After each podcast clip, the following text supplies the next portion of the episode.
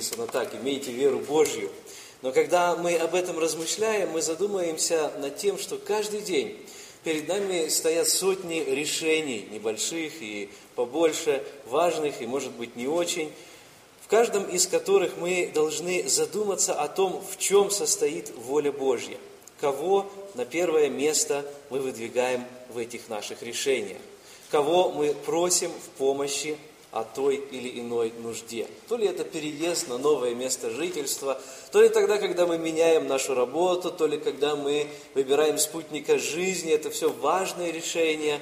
Но есть решения, которые преследуют нас ежедневно, с кем общаться, на какие нужды приоритетно откладывать наши деньги, чем заниматься в свободное время. Вопрос в том, каким образом принимаем мы решение по каждому из этих вопросов, с Богом или без Него.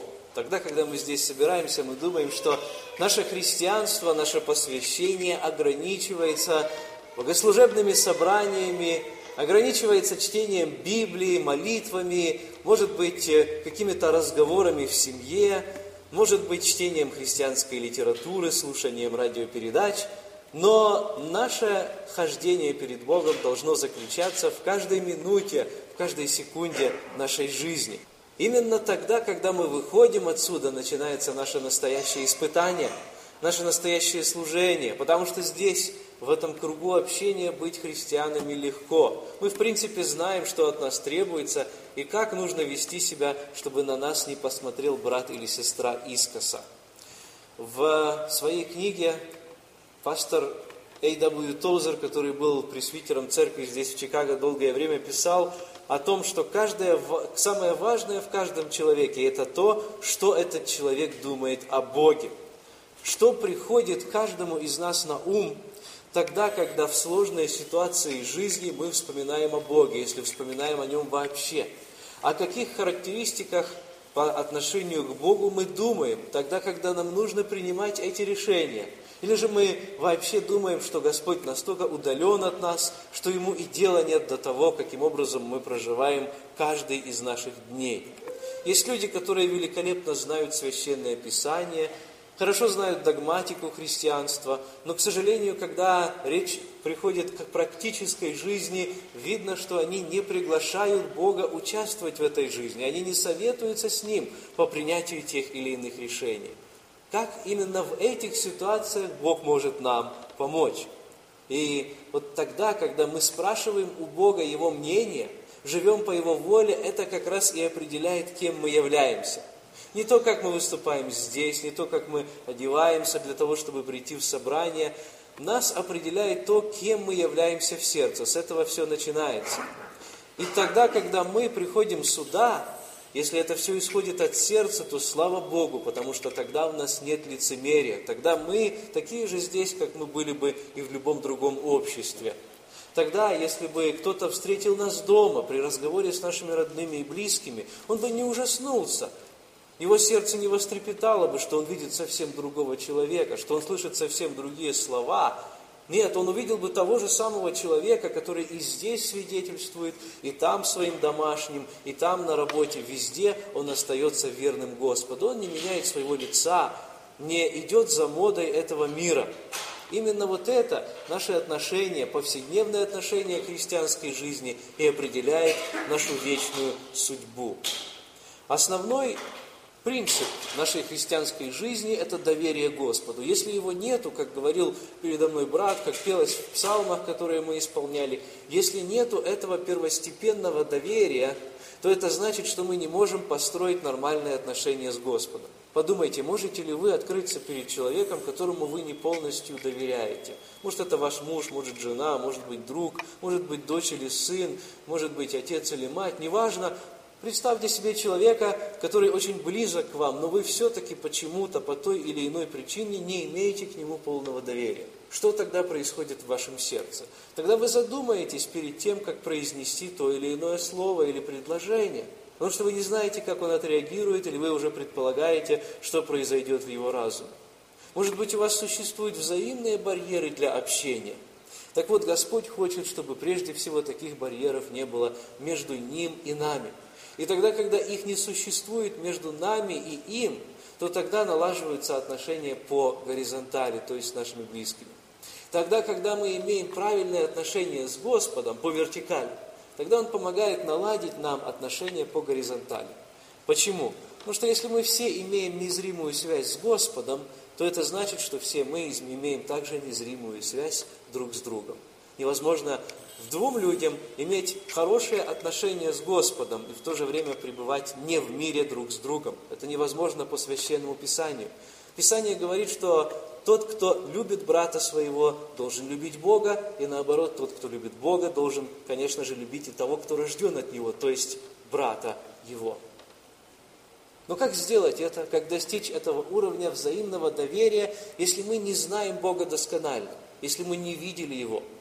Познание, о котором говорит Священное Писание, когда в Библии сказано «вкусите и познаете, как благ Господь», имеется в виду, вы не пощупаете физически, хотя и написано, что Слово стало плотью и пребывало с нами, и мы видели Его, мы осязали Его, говорит апостол Иоанн. Он говорит о годах пребывания Иисуса Христа на этой земле. Сегодня у нас нет такой возможности, но передо мной брат напоминал эти слова Писания, что блаженны вы, то, что вы видите, не видели пророки, они желали бы это видеть, пророки и праведники Ветхого Завета.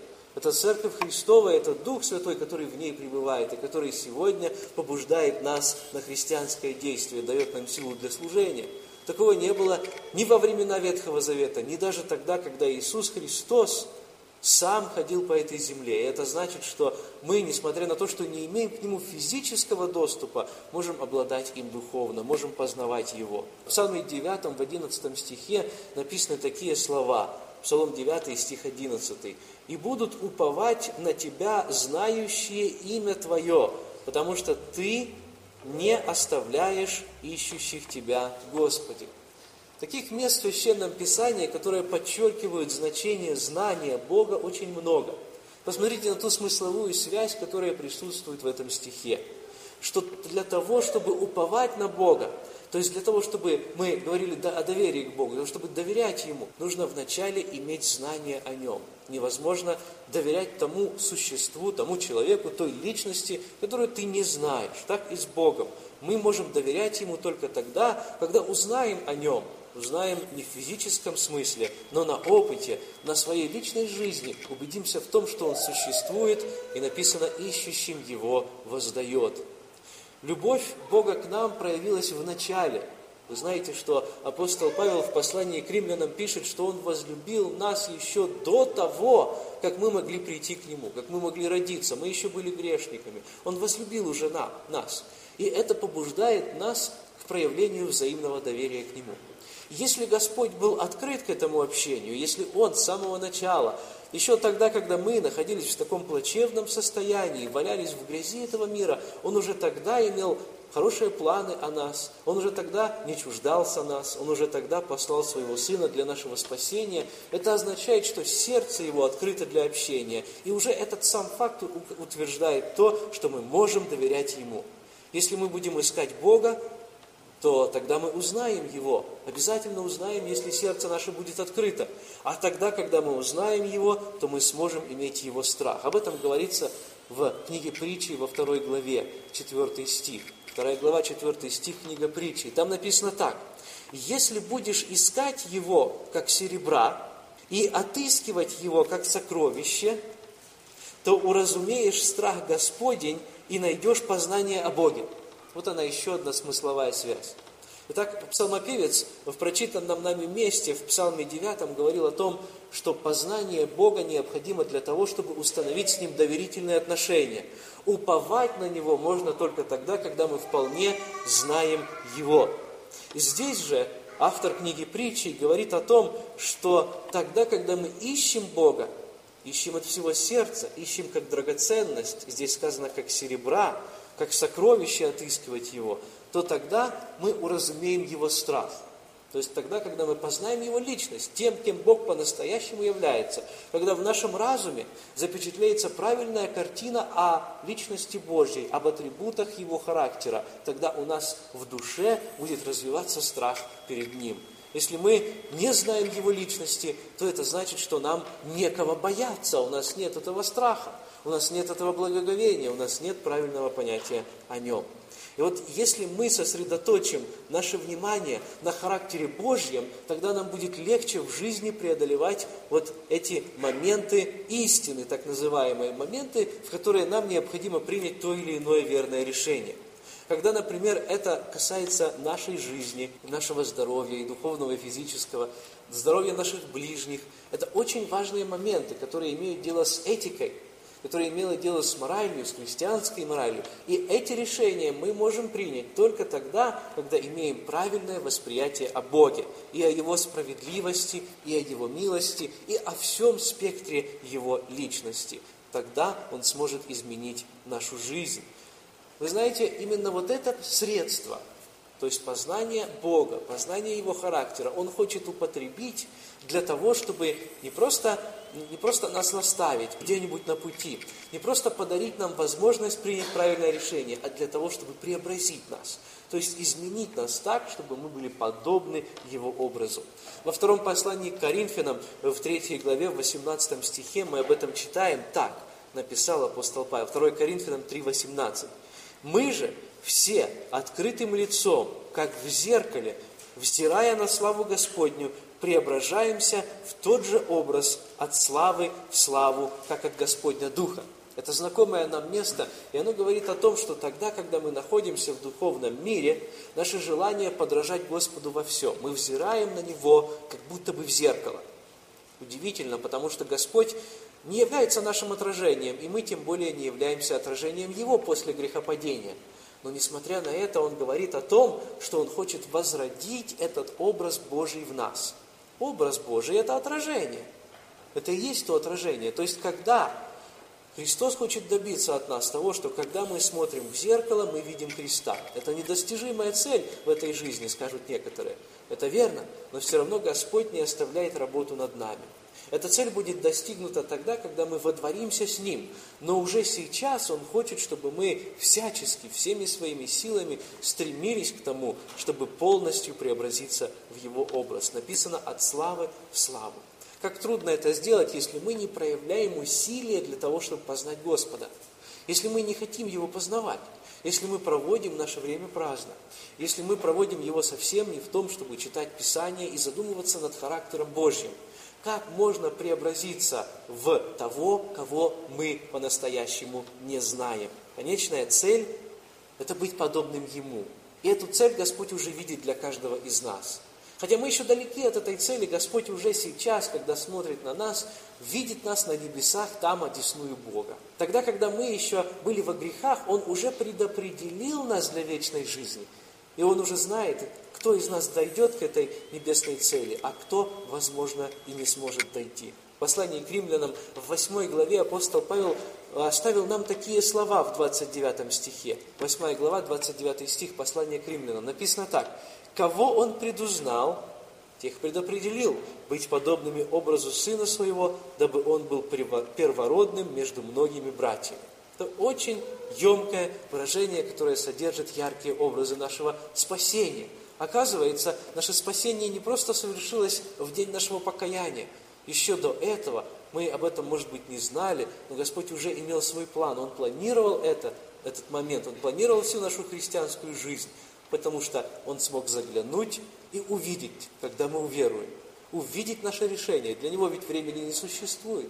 Для Него нет прошлого, настоящего и будущего. Все время для, не, для Него как открытая книга как туннель, в который он может попасть в любой момент, в любую точку этого туннеля проникнуть. И вот он предузнал о том, что однажды мы придем к нему. Для нас это трудно понять, потому что мы живем в человеческом измерении, мы ограничены нашим разумом. И вот тогда же, когда он нас предузнал, написано, что он нас предопределил.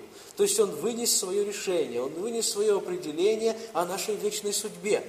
Более того, он предопределил не просто написано, чтобы мы уверовали, он предопределил то, что мы уже будем подобными образу Сына Своего. Для некоторых из нас это даже представить трудно. Как? Мне еще так далеко, я еще настолько несовершенен или несовершенно, но Господь уже говорит о том, что Он посадил меня на небесах. Он уже говорит о том, что мне не просто принадлежат небеса, а что я уже имею подобие Сына Божьего. Это великое утешение для нас, верующих. Будем помнить, что Господь имел для нас этот план и продолжает его иметь. И поэтому будем стремиться к познанию Его. Посмотрим на жизнь апостола Павла. Вряд ли можно найти человека, который был бы посвящен Богу более, чем он – он говорил, подражайте мне, как я Христу. Он говорил, в конце своей жизни подвигом добрым я подвязался, течение совершил, веру сохранил. Он достиг цели своей жизни. И мы имеем много примеров его жизни, из которых мы можем поучиться. Его жизнь действительно можно назвать исполнением воли Божьей. Но это было направлено каждое его дыхание. Даже еще до того, как он обратился, он уже старался быть угодным Богу. И Господь открыл ему полностью свою истину, явился ему на Дамасской дороге, призвал его в чудный свой свет. Он обратился, и он стал служить Богу. И несмотря на все побивания, бичевания, преследования, которые затем он испытал, прежде всего от своих же по его секрет заключался именно в том, что основным желанием его жизни было повиновение Господу.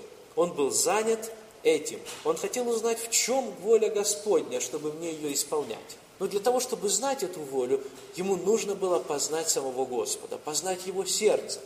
То есть, чтобы его сердце, сердце апостола Павла, билось в унисон, тот же самый ритм, как и сердце Божье. Он был заинтересован лишь в одном – как мне познать Господа? Об этом он сам пишет в послании филиппийцам, например, в 3 главе, в 10 стихе. Он говорит, чтобы познать Его. Вот моя цель. Вот моя жизнь вся в этих словах. Написано там дальше и силу воскресения Его и так далее. Но вот, эти, вот это место я хотел бы обратить наше внимание, чтобы познать Его. Как хотелось бы, чтобы у каждого из нас это была основная цель нашей жизни. Ведь если спросить нас на чистоту, скажи, для чего ты живешь? Как ты проводишь свои дни? На что направлены те или иные твои действия? Мы увидим, что многие наши действия, многие наши мысли и слова вовсе не направлены для этой цели. Если все подчинить этой цели, то многое лишнее из нашей жизни можно будет очень легко удалить. Чтобы правильно жить, некто сказал, нужно научиться сперва правильно мыслить. Чтобы правильно мыслить, нужно научиться вначале правильно мыслить о Боге. Наше мышление о Боге будет определять не только нашу жизнь здесь, но и нашу жизнь после смерти. И в особенности то, где мы окажемся. Что представляет в этом мире истинную ценность для нас? Для чего мы живем? Этот вопрос мы часто слышим. Мы слышим о том, что не нужно собирать сокровища здесь, но сокровища на небесах и так далее. Но самое основное в познании Бога. В Вестминстерском катехизисе он открывается такими словами. Цель существования человека заключается в том, чтобы он смог познать Бога. Так как наша душа никогда не успокоится, говорит Августин, перед тем, как не познает Его, так и мы всю жизнь живем для того, чтобы познать Его. В нашей душе есть этот вакуум, который может, может быть заполнен только познанием Его. Только оно адекватно может удовлетворить все нужды нашей души. Его познание является той истинной ценностью, которой мы должны стремиться в нашей жизни. У пророка Еремии в 9 главе 23 стихе есть такие слова. Так говорит Господь, «Да не хвалится мудрый мудростью своею, да не хвалится сильной силою своей, да не хвалится богатый богатством своим, но 24 стих 9 главы Иеремии говорит, в чем истинная ценность, чем можно хвалиться, что по-настоящему ценно и должно представлять для нас ценность. Но хвалящийся хвались тем, что разумеет и знает меня, что я Господь, творящий милость, суд и правду на земле, ибо только это благоугодно мне, говорит Господь. Здесь говорится о познании Господа на практике, на опыте. Мы можем по-настоящему хвалиться о познании Господа не потому, что это что-то, что мы заработали или сделали, а потому что это мы можем получить только посредством личного общения с Ним, только откровением. Поэтому это все милость Его. Еще мы можем этим хвалиться, потому что это это познание прибудет с нами не только в этом мире, оно прибудет с нами и в вечности. То, что говорится в 23 стихе, богатство и другие временные ценности, все это хорошо лишь для этого мира. Даже если оно служит этому э, нашему Господу, даже если оно употребляется для служения, это ничто без любви к Нему и без познания Его. И тогда даже, когда мы говорим о любви к Господу, мы должны понимать, что без познания Его мы не можем Его любить. Нельзя любить того, кого ты не знаешь. Поэтому тогда, когда мы знаем Господа, мы можем доверять Ему.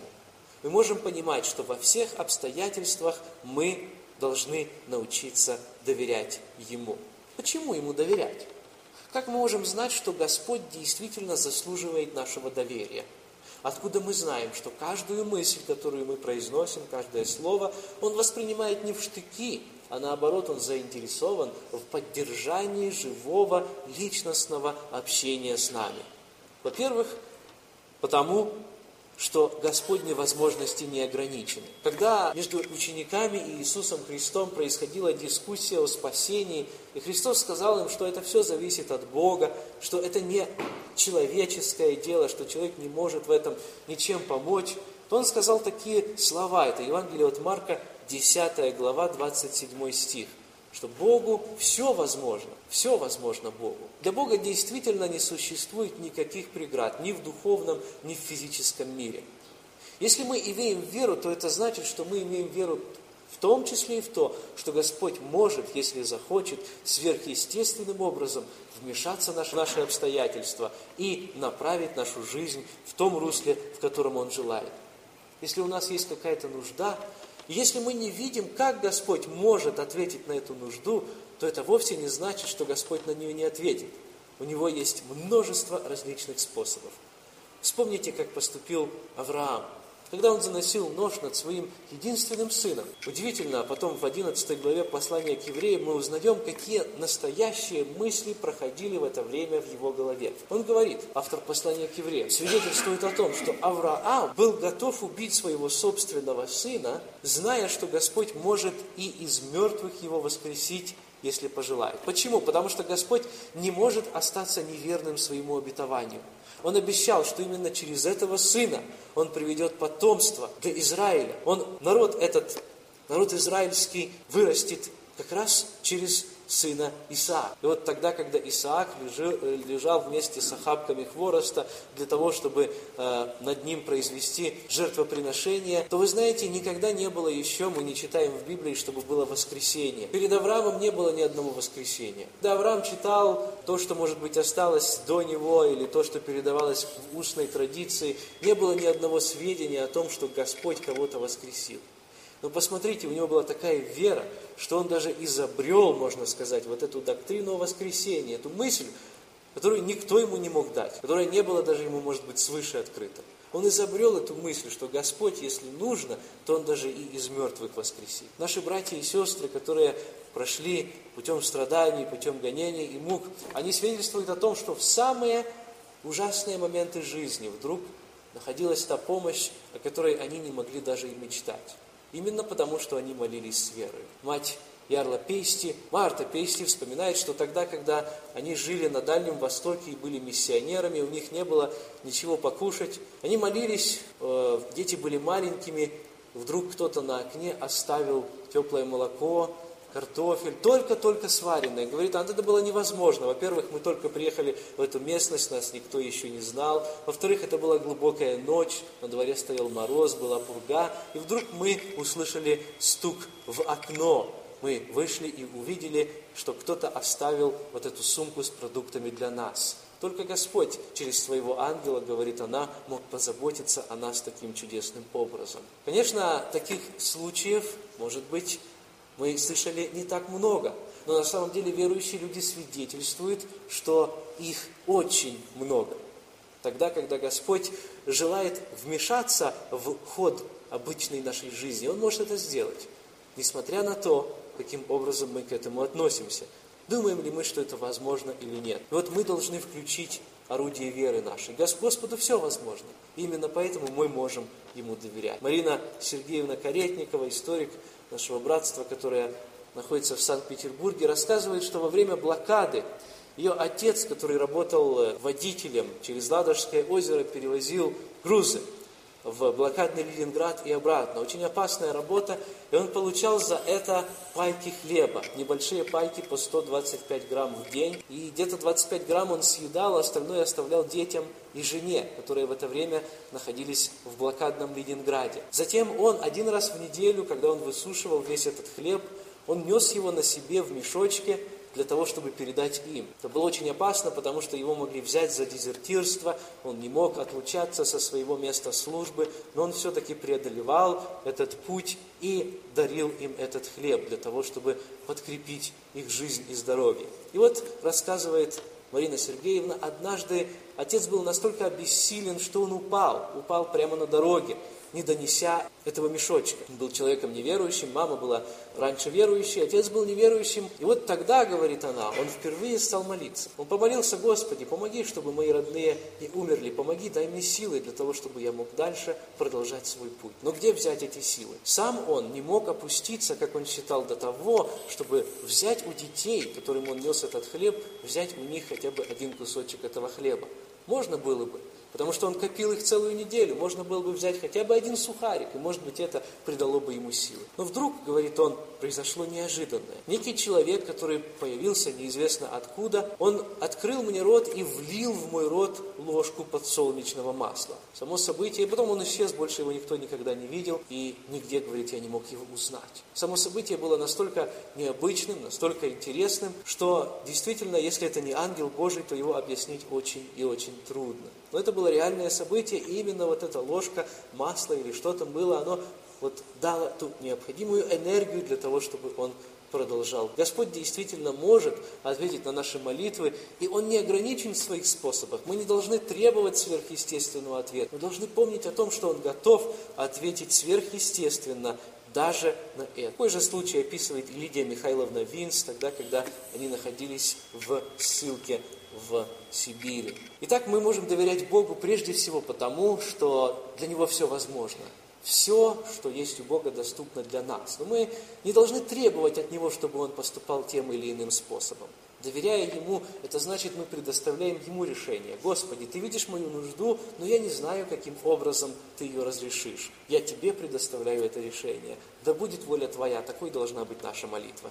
Мы можем Ему доверять также потому, что Он любит нас. И это даже очень мягко сказано, потому что мы часто употребляем это выражение. Господь не просто любит нас, Он наслаждается общением с нами. Он желает этого общения. Если мы об этом подумаем, то, возможно, нам покажется, что в нас нет ничего такого, что привлекало бы к нам внимание. В нас нет ничего хорошего. Положа руку на сердце, и проверя себя, мы увидим, что ничего хорошего в нас нет. И это-то как раз и удивительно, что Господь с такими нами желает иметь общение. Не просто по долгу службы, не просто потому, что Он нас создал, а потому, что Он действительно хочет иметь с нами общение по любви. В Псалме 17, в 20 стихе псалмопевец пишет, Псалом 17, стих 20. «Он вывел меня на пространное место и избавил меня, ибо он благоволит ко мне. Ибо Он благоволит ко мне. В новых переводах, в английских особенно сказано так. Ибо Он удовлетворяется общением со мной. Потому что Он наслаждается общением со мной. Господу радостно пребывать в нашем общении. Он хочет пребывать с нами. И поэтому Он избавляет нас. Он наслаждается. Он, ему приятно наше общество. Есть люди, которые думают, что так думать очень высокомерно, очень высокопарно. Однажды у меня была дискуссия с православными, которым я пытался по священному писанию показать, что мы можем сегодня быть уверены в нашем спасении и в том, что Господь нас любит. Они мне тогда задали вопрос, а не считаешь ли ты, что тогда, когда ты сказал вот эту фразу, что я могу быть уверен, вот тогда ты уже и проявил свою гордость? Нет, друзья, есть смирение настоящее, библейское, тому, чему учит Священное Писание, смирение друг перед другом, перед Господом, перед начальствами и властями, а есть смирение ложное. И тогда, когда мы не желаем воспринять того благословения, которое Господь сам нам дает, тогда мы идем по пути ложного смирения. Мы можем утверждать о том, что Господь действительно любит нас. И это подкрепляет нас. Это говорит о том, что Его сердце открыто для нас, и Ему можно доверять. Ему можно доверять наши мысли. можно доверять все наше сокровенное, Его тайны. Бог желает, чтобы мы Ему доверяли, и об этом мы тоже читаем в Писании. Это еще одна из причин, почему мы можем Его доверять. Очень все просто. Если мы увидим, что наш маленький ребенок, вот мой, например, хочет кушать, то, конечно же, я не буду и минуты ждать и смотреть, э, что он пытается что-то схватить. Я попытаюсь сам ему помочь, потому что для меня сама мысль о том, что я не могу ему помочь, противна. Я не приемлю этой мысли. Как раз я и являюсь тем родителем, который может ему помочь в этой нужде. Такое же отношение к нам имеет Небесный Отец. Помните тот образ, который рисует Священное Писание. Даст ли даже земной родитель, подаст ли он камень, подаст ли он змею? Нет, так и Небесный Отец. Он никогда нам ничего плохого не сделает. Все, каждое, всякое благое даяние написано исходит от Бога. Мы угождаем Ему тем, что мы доверяем Ему. Написано, что верующий в Бога должен веровать, что Он есть, и ищущим Его воздает, но без веры угодить Богу невозможно. То есть без доверия Ему угодить невозможно. Мы должны Ему доверять. Так написано в послании к евреям в 11 главе, в 6 стихе. Некоторые, прослушав эти истины, подумают, ну все, если это так, если Господу можно доверять, если Он меня так любит, если Он так наслаждается общением со мной, если Он слышит мои молитвы, то пусть Он мне сделает то-то и то-то. Три кадиллака даст, два дома и так далее. Но, дорогие друзья, Господь любит нас, и поэтому так, потому что Он нас любит. Он как раз и не хочет нам дать то, что может нам навредить. Мы, он не хочет, чтобы мы были порабощены этим миром. Он не хочет, чтобы мы были рабами собственной похоти. Апостол Павел в свое время просил об очень благом. Он просил о том, чтобы Господь избавил его от того жала в плоти, от того физического недуга. Мы не уверены, что это, но это был физический недуг, который был препятствием для него. Может быть, он а, не давал ему нормально передвигаться. Может быть, из-за этого недуга апостол Павел имел трудности в служении, трудности в путешествиях и так далее. Три раза, говорит он, в одном из своих посланий он просил, чтобы Господь удалил этот недуг. Но Господа ответ был неумолим, достаточно для тебя благодати Твоей. Господь знает, что лучше для нас. Если бы мы знали все факты нашей жизни, если бы мы обладали всезнанием, то мы захотели бы нашу жизнь провести именно так, как хочет Господь. И мы бы никогда не роптали на Него. Так же, как если мы видим, что наш сынишка тянется к чему-то, что может ему навредить. Он не знает об этом, но мы имеем большее познание о мире, поэтому мы его останавливаем. Мы, может быть, даже наказываем его. Ему больно, он начинает плакать и думает, что мы в этот момент жестоко с ним обращаемся и не любим его, но это для его же блага. Таким же образом Господь поступает и с нами, Его детьми. Поэтому не думайте, что если вы молитесь, и Господь не отвечает так, как вы молитесь, то Он не слышит вашей молитвы, потому что Его ответы бывают разными. Иногда Господь говорит «да», и дает это сразу. Иногда проходят годы, пока это Он дает, и поэтому Его ответ «мам, может быть, сегодня подожди». А иногда по той или иной причине Он может сказать «нет» на вашу просьбу, но и тогда Он призывает всех нас доверяться Ему вполне. Он всегда хочет о нас лучшего. Я буду завершать стихом из послания филиппийцам, 4 глава, 6 стих. «Не заботьтесь ни о чем, но всегда в молитве и прошении с благодарением открывайте свои желания пред Богом». Это предписание, которое говорит о действии которое совершится в седьмом стихе. И тогда написано «Мир Божий, который превыше всякого разумения, прибудет в ваших сердцах». Как достичь этого мира? Прежде всего, мы должны оставить свои заботы. Мы должны забыть о них. Мы должны возложить на Него свои заботы, которые отягощают наши сердца. Это и есть ключ к доверию Господу. Дальше написано, что мы должны молиться Господу в прошении и благодарении. Апостол не призывает нас просто перечеркнуть заботы. Нет. Наши заботы, наши волнения мы должны превратить в молитвы. Мы должны молиться конкретно о тех нуждах, которые есть у нас. Сравните то, о чем вы думаете ежедневно, то, о чем вы беспокоитесь с вашими молитвами. Очень часто они не соответствуют друг с другом. Верующие молятся о чем угодно, но не о том, о чем они истинно, по-настоящему помышляют в этот момент. Господь хочет, чтобы Он был соединен с нами в каждой минуте нашей жизни. Он хочет, чтобы мы открывали свои сердца перед Ним. Он хочет, чтобы мы говорили Ему так, как оно есть на самом деле. Но если, друзья, мы сосредоточимся только на наших нуждах, то это приведет нас к еще большему отчаянию. И поэтому здесь сказано, чтобы мы не просто забыли о своих заботах, не просто превратили их в молитвы, здесь сказано также и третье, что мы должны все это делать с благодарением. Тогда, когда мы благодарим, сердце наше как будто бы отрывается от этого мира и переносится в иной мир. Оно переносится в присутствие Божье. Тогда, когда мы благодарим, вдруг наша перспектива, наш взгляд на события и на весь мир меняется, и вдруг мы перестаем ощущать себя отчаянными, перестаем ощущать себя незамеченными, неудовлетворенными, потому что для нас открывается перспектива и взгляд с Божьей точки зрения. Тогда, когда мы его, благо... мы его благодарим по-настоящему, искренне, от всего сердца, благодарим за все, как сказано в Священном Писании, тогда даже в трудных обстоятельствах мы можем найти радость и утешение.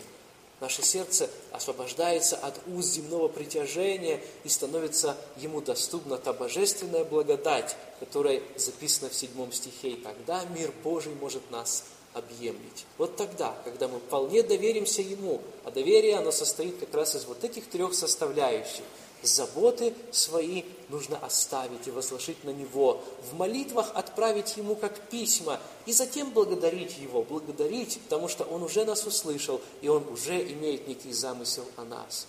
И тогда, тогда мы будем счастливыми, радостными, наполненными жизнью и удовлетворенными людьми, которым Господь хочет дать царство. Нам написано, Он благоволил дать это царство. Пусть Господь благословит нам в том, нас в том, чтобы мы научились Ему доверять в каждой ситуации, в каждом обстоятельстве нашей жизни. Да будет Ему слава за все. Аминь.